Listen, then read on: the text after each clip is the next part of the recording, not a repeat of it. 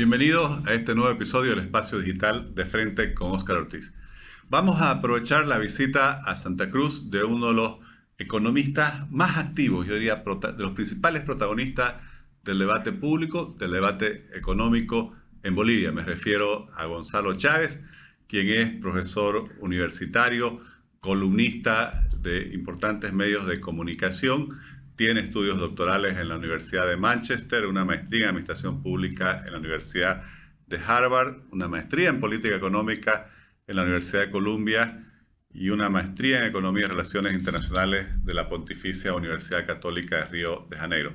Gonzalo, muchas gracias por aceptar nuestra invitación. No, pues gracias, Oscar, eh, un placer estar en tu programa.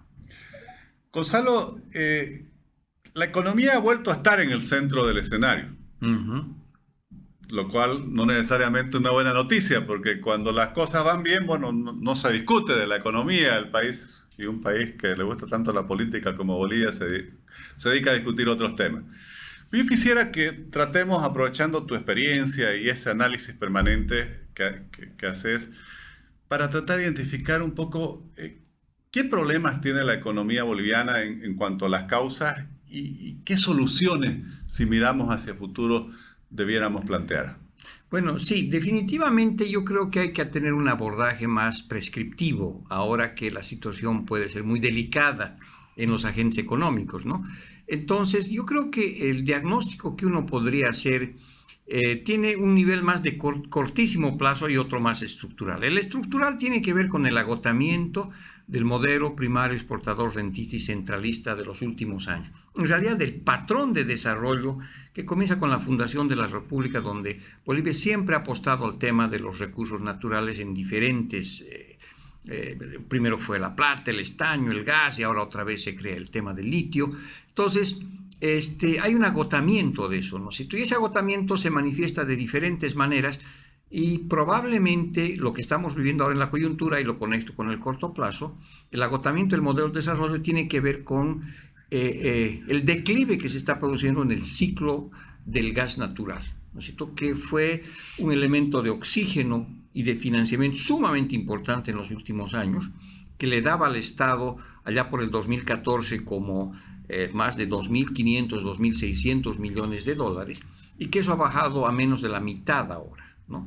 Entonces, el modelo se ha quedado sin oxígeno financiero que venía del sector gas y que parcialmente fue sustituido por mayor endeudamiento interno, externo, pérdida de reservas internacionales, caída de, eh, del, del, Producto Interno Bruto, pero también de alguna manera este aumento del déficit público. Entonces, estamos frente a un desafío, por lo tanto, de dos escalas. Cómo eh, resolver los temas de corto plazo para bajar expectativas, para que la gente no se ponga muy nerviosa, pero sobre todo, cómo reencaminamos el modelo de desarrollo. Creo que eso es central, ¿no? Porque nuevamente hemos vuelto a que, bueno, acabó el gas, ahora viene el litio o viene la plata, porque hay una nueva montaña que estaría esperando para que la exploremos, ¿no? Entonces, ahorita yo creo que es sobre todo eh, pensar que es posible otro modelo de desarrollo y que este debería ser muy diferente, que ya no debería haber exclusivamente, digamos, a los recursos naturales, a la Pachamama que durante tantos años nos ha acompañado, tanto en el oriente como en el occidente, sino ver los territorios inteligentes que se están creando en los últimos años en el mundo. Bolivia ya no está al lado de Brasil, Bolivia ya no está al lado de Argentina, las fronteras en el territorio inteligente, en la nube del Internet, Pueden ser China, pueden ser Estados Unidos, puede ser Europa, puede ser cualquier país del mundo. En este instante, en nuestro Silicon Valley nacional, que es Cochabamba, pues está al lado de Bangalore, haciendo negocios. Entonces, creo que es una oportunidad interesante para repensar completamente el modelo de desarrollo que siempre se ha basado en recursos naturales a un modelo que apueste al capital humano. ¿No Y a partir del capital humano al conocimiento, la tecnología, la innovación. Pero ciertamente vamos a tener una transición. El litio debería ser la última frontera extractivista y la primera de la cuarta revolución industrial. Entonces, permitir que esto se, sobrepa, se, se, sobreponga y eso hay que crear en la narrativa, en la expectativa y no solamente, digamos, quedarnos en repetir el ciclo de los recursos naturales eh, como lo hicimos en los últimos casi 200 años.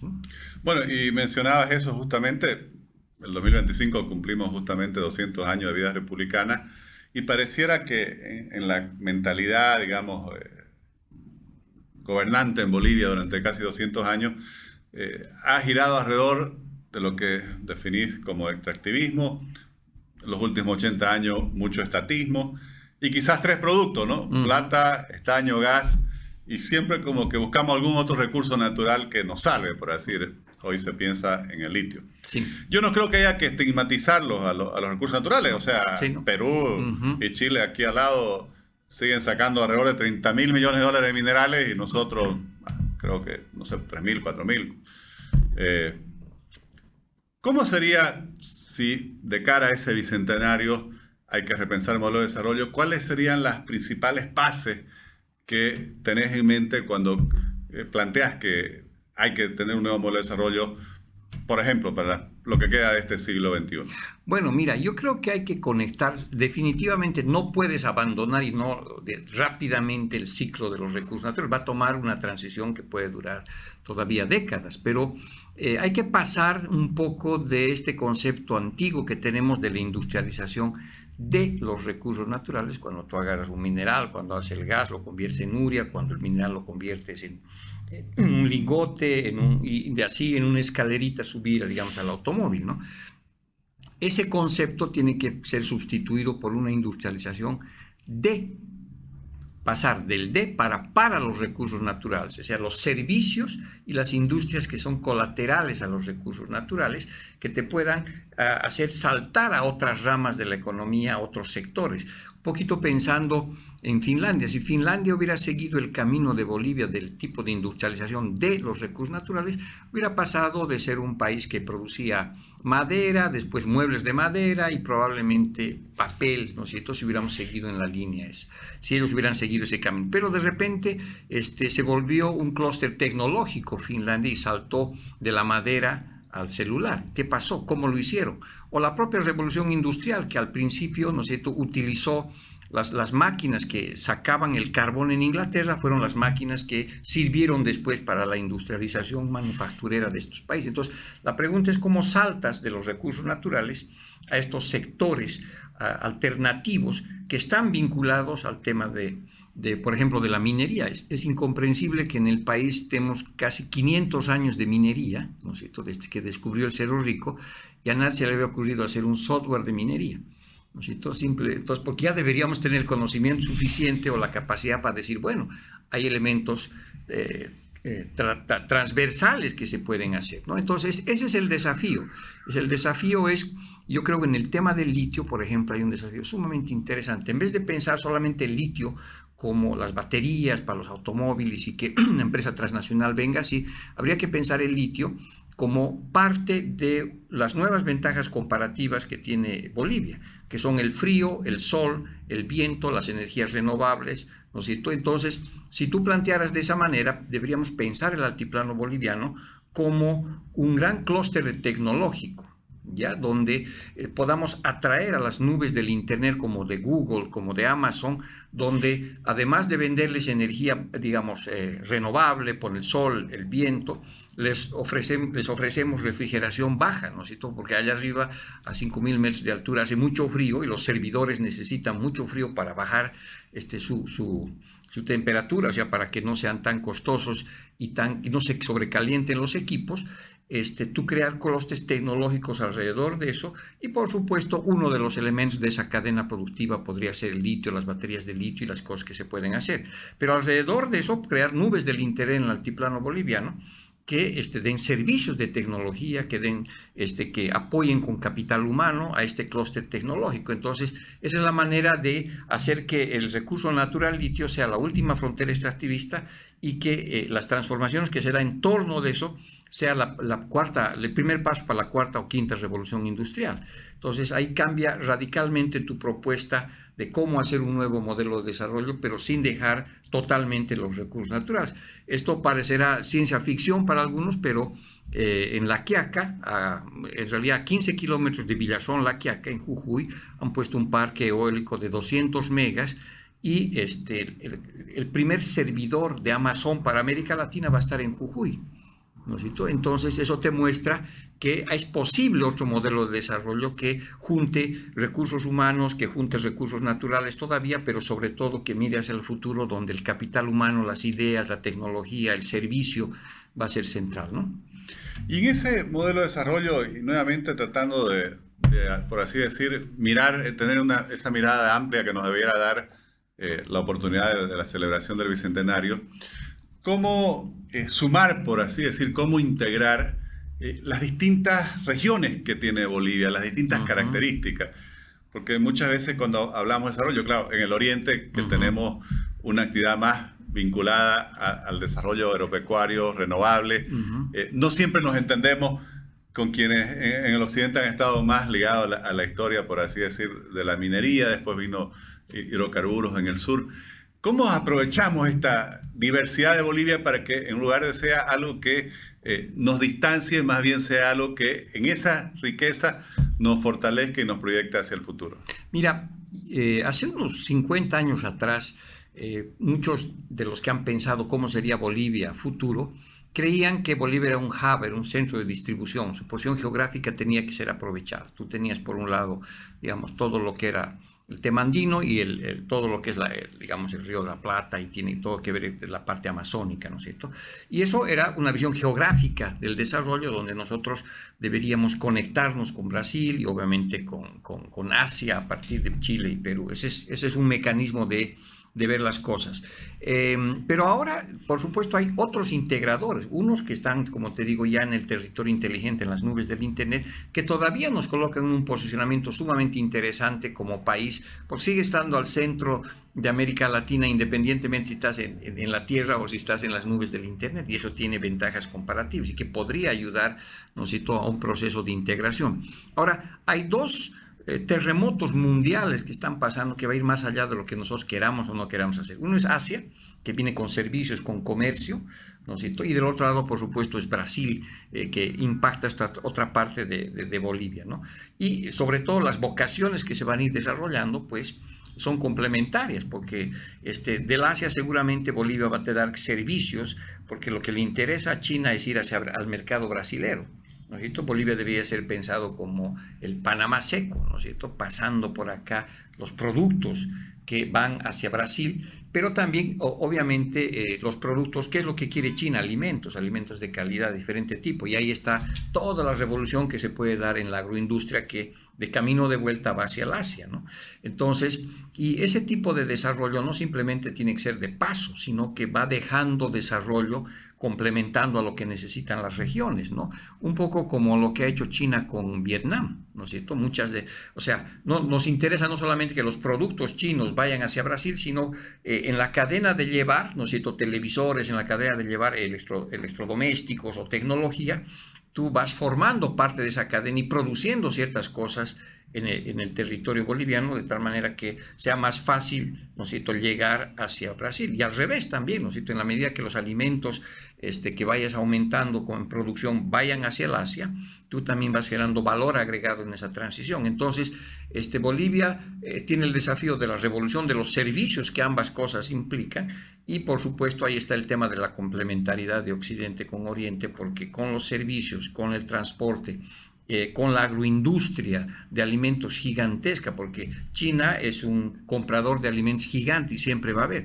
Tú te imaginas si pudiéramos venderle y convencerlos a los chinos de que tomen un matecito de coca una vez al día, ¿verdad? Eh, por supuesto que estás hablando de fortunas, ¿no? Y así, y alimentos, por supuesto, que van a requerir muchísimo. Y esta tierra digamos, este, de esta parte de Bolivia tiene una gran vocación eh, en alimentos de todo tipo. Habrá que pensar en temas de biotecnología, en campos de productividad.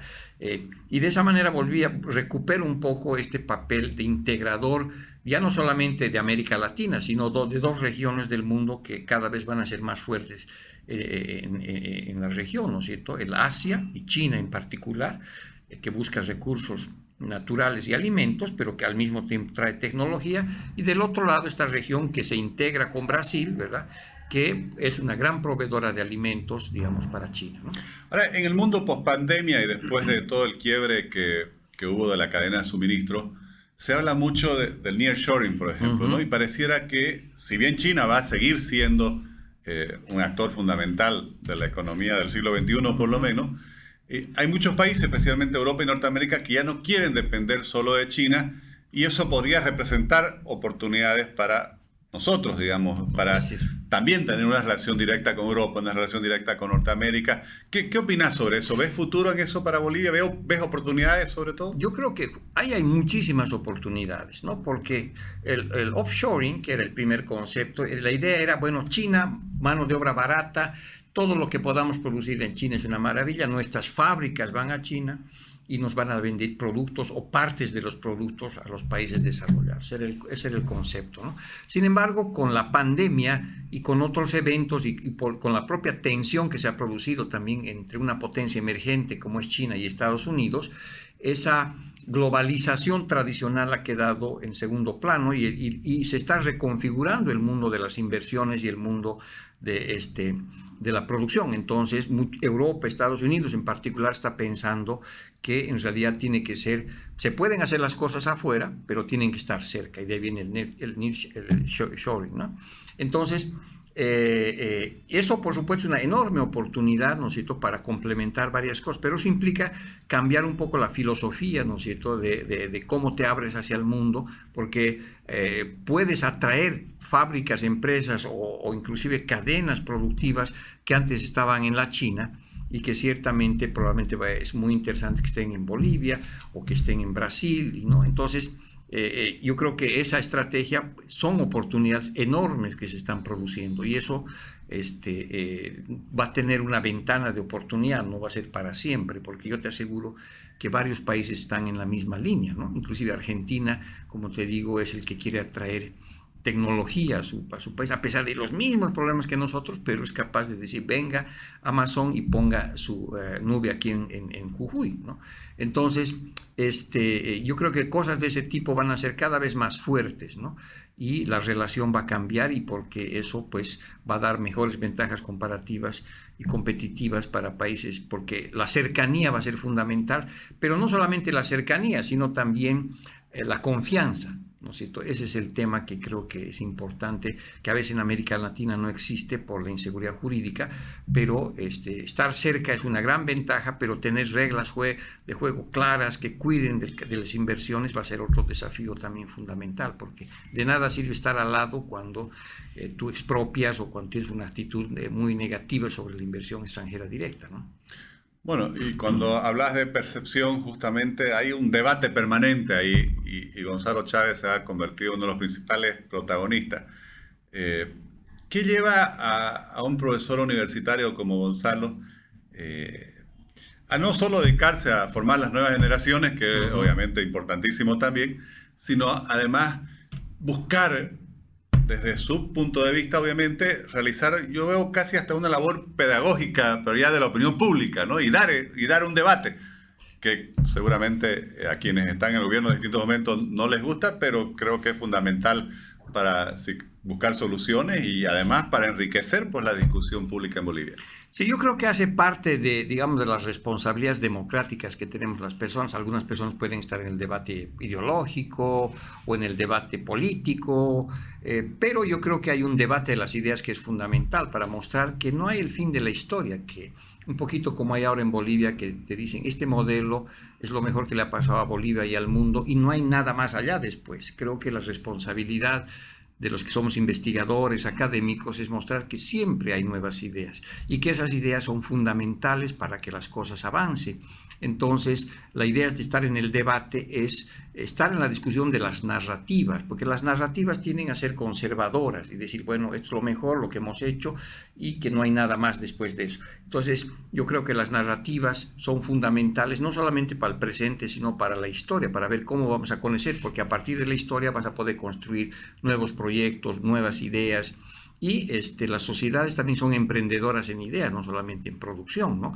Entonces, los desafíos están así con transformación digital, con temas de agricultura, digamos, de alto rendimiento. Todas esas cosas son horizontes de desarrollo que los tenemos que discutir, analizar, evaluar, adaptar. No podemos declarar y decir, bueno, es lo mejor que podemos hacer. El modelo primario exportador rentista y centralista es lo mejor que le ha pasado al planeta Tierra.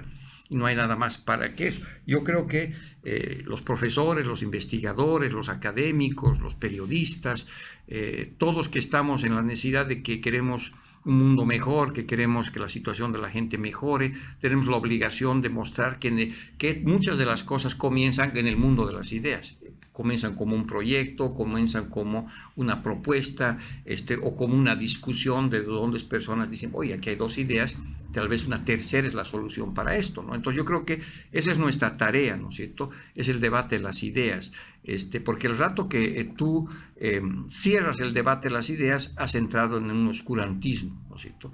Porque los seres humanos hemos avanzado desde diferentes perspectivas, siempre viendo que hay posibilidades diferentes. Entonces, las ideas son el alimento, ¿no es cierto?, para sembrar futuro de desarrollo, para sembrar futuro de esperanza.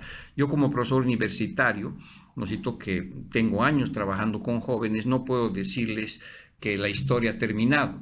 ¿no es cierto? Al contrario, hay que decirles, miren, ustedes son que van a construir el futuro y estos son los instrumentos, estas son las nuevas ideas, estas son las experiencias internacionales, estos son los desafíos, ¿no? Y porque además los desafíos están cambiando, ya no es simplemente, digamos, crecer, producir o distribuir bien la renta, tiene que ver, por ejemplo, con el cuidado del medio ambiente, que se ha convertido en un elemento central, con los nuevos tipos de derechos sociales que se han creado en los últimos años. Hoy día, justamente, 8 eh, de eh, marzo, estamos celebrando el Día Internacional de la Mujer, que es un avance significativo en derechos, ¿no en el mundo. Entonces, las ideas este, son, están siempre cargadas de futuro. Las ideas es por donde comienzan todos los proyectos eh, que pueden ser muy exitosos, ¿no es cierto? Todos son ideas. Ideas son cómo vemos el mundo, pero también ideas son los productos, ¿no es cierto? Este, en un celular hay 600 ideas en la elaboración eh, y, en, extraer minerales habrá 10 ideas. Entonces, lo que este, los académicos, investigadores tenemos que hacer es mostrar más, más, más ideas para que hagamos mejores productos, mejores servicios, mejores aproximaciones a la realidad, porque al final del día todos queremos vivir en un planeta y en un país mejor, ¿no? Y para eso hay que sembrar ideas y no cerrarte, ¿no es cierto?, en... Eh, en fanatismos o cerrarte en visiones muy dicotómicas del mundo y mostrar pues que eh, para los jóvenes especialmente que hay mucho por construir en todos los países y en particularmente en Bolivia. ¿no? Gonzalo, y hablaste de, tu faceta como profesor universitario, hablaste de los jóvenes y mencionaste hasta Finlandia, que uh contabas el ejemplo de cómo Finlandia pasó de ser un país exclusivamente forestal a un país que se destacó eh, con, con la telefonía celular, en fin. ¿Qué rol tiene la educación si vos mirás el futuro de Bolivia y justamente buscando estas soluciones que estamos visualizando para la economía boliviana y para el desarrollo en general? ¿Cuál sería tu análisis sobre qué tiene que hacer Bolivia con su sistema educativo para desarrollarse? Mira, el tema del, capital humano es central. Yo lo que haría en Bolivia es colgar espejos por todo Bolivia y decir lo mejor que tenemos nosotros, especialmente los jóvenes. Sin capital humano no es posible los nuevos desafíos del desarrollo. Entonces la educación juega un papel central en este tipo, en este tipo de cosas, ¿no? Y eh, porque además, ¿no es en base al capital humano que se van a construir los nuevos modelos de desarrollo, el desarrollo inteligente, el desarrollo del medio ambiente, el desarrollo de la agroindustria competitiva, ¿no es cierto? Porque este, eh, es a través de la educación que tú logras justamente construir futuro. Y yo creo que cuando vemos, mucha gente dice, ¿dónde está la crisis? No vemos la crisis, eh, porque el, PIB está creciendo, porque la inflación está baja, porque el desempleo está bajo. Pero lo que no vemos, por ejemplo, es el apagón educativo que se ha producido en los últimos años en Bolivia eh, y en el mundo, primero por causa del COVID, que nos ha retrasado en educación muchísimo, y segundo, porque la propuesta de desarrollo que nosotros estamos ofreciendo ha trasladado del campo a la ciudad a millones de personas y miles de jóvenes. Y cuando hay desarrollo, tú trasladas del sector de menor productividad, que generalmente está en, digamos, en un tipo de, agricultura, la más tradicional, a otro sector de mayor productividad. Y lo que hemos pasado, nosotros hemos llevado estos, este capital humano de un sector de baja productividad a un sector de menor productividad, aunque es el sector informal. Entonces, lo que estás haciendo es achatar tu capital humano estás devaluando tu capital humano. Eh, por ejemplo, hace unos 20 años atrás, tener un año adicional de educación te daba 14, 15 bolivianos adicionales. El premio a la educación era muy alto. Ahora tú tienes que cero. Entonces, de nada sirve estudiar porque lo que te ofrece el mercado y las posibilidades inclusive de emprendimiento están en el sector informal de bajísima productividad. Entonces, imagínate si a eso le adicionas el tema del COVID, ¿no es cierto? Y es el apagón educativo, eso es gravísimo, porque estamos matando dos o tres generaciones que son fundamentales para el futuro. Entonces, si tú no das un shock de capital humano vía universidades, vía colegios, este, vamos a estar en serios problemas. Cambiar la educación siempre es de largo plazo, difícil, los pensums, ¿no es cierto?, son lentos, porque entendemos la educación, ¿no es cierto?, como un, sentido muy de largo plazo. Pero hoy que es Día de la Mujer, yo creo que hay que tener una aproximación de género al tema de la educación, ¿no? Que tiene que ver, por ejemplo, con que eh, cuando una mujer tiene que resolver problemas en la casa, no puede esperar el largo plazo, tiene que dar de comer a los hijos, tiene que resolver los problemas en su casa o en su trabajo rápidamente. Entonces tú tienes que dar esa urgencia al shock educativo. ¿no es cierto? Tienes que este, decir, esto se puede hacer en menos tiempo. Y eso se puede hacer en menos tiempo eh, de muchas maneras, porque ya la educación tradicional de 6, 12 años en el colegio, 6, 4 años en, el, en, en, la universidad, para un país con pocos recursos es sumamente difícil. Siempre va a existir eso, pero tienes que encontrar los caminos más cortos que tienen que ver con educación técnica de 1, 2 años, con programas que son de 6 meses, que ya entran rápidamente al mercado laboral o a emprender, ¿no es cierto? Lo que se conoce como los bootcamps es decir, un sistema educativo eh, casi paralelo al tradicional, donde reduzcas los tiempos de recuperación de la educación y al mismo tiempo aceleres la formación del capital humano y la conectes directamente a la producción o al desarrollo tecnológico. Entonces ahí tú, si no hacemos eso, vas a tener todavía, por lo tanto, un, ejército de personas que han sido golpeadas por la crisis y por el modelo que las ha convertido simplemente en proveedoras de mano de obra o de emprendimiento barato o bajo y no vas a poder tener las herramientas que es el capital humano para desarrollarte de manera mucho más integral. Entonces, si no hacemos esto de un shock, si no entendemos que la educación debería ser como una prioridad nacional donde deberíamos reunirnos, miren, estamos con problemas, estamos con un apagón, hemos retrocedido en términos de educación en muchos sentidos, tenemos que dar un shock, tenemos que ver que nuestras universidades sean mucho más prácticas, mucho más volcadas a la productividad, a la competitividad, que sean universidades que obviamente siempre va a haber investigación, academia, eso siempre, pero este, si no somos capaces de introducir rápidamente ese capital humano a, a, la, digamos, a la sociedad, a la economía, nuestros niveles de productividad, de competitividad van a ser relativamente bajos, ¿no? Entonces no vas a poder hacer lo que en inglés se llama el catch-up, para esta nueva economía digital, esta nueva economía circular, esta nueva economía medioambiental, donde lo más importante son las ideas y el capital humano. Y eso, es, eso se logra solo a través de la educación, pero una educación que probablemente no tiene que esperar 20 años para tener sus primeros resultados. ¿no? Gonzalo, te agradezco muchísimo justamente por compartir tus ideas y además por, por la pasión con la que las defendés y las promovés y creo que eso es fundamental en un país que quiere crecer y desarrollarse, abrir el, el debate y también es parte de la democracia. Muchas gracias. No, gracias a ti, Oscar, un placer. Gracias.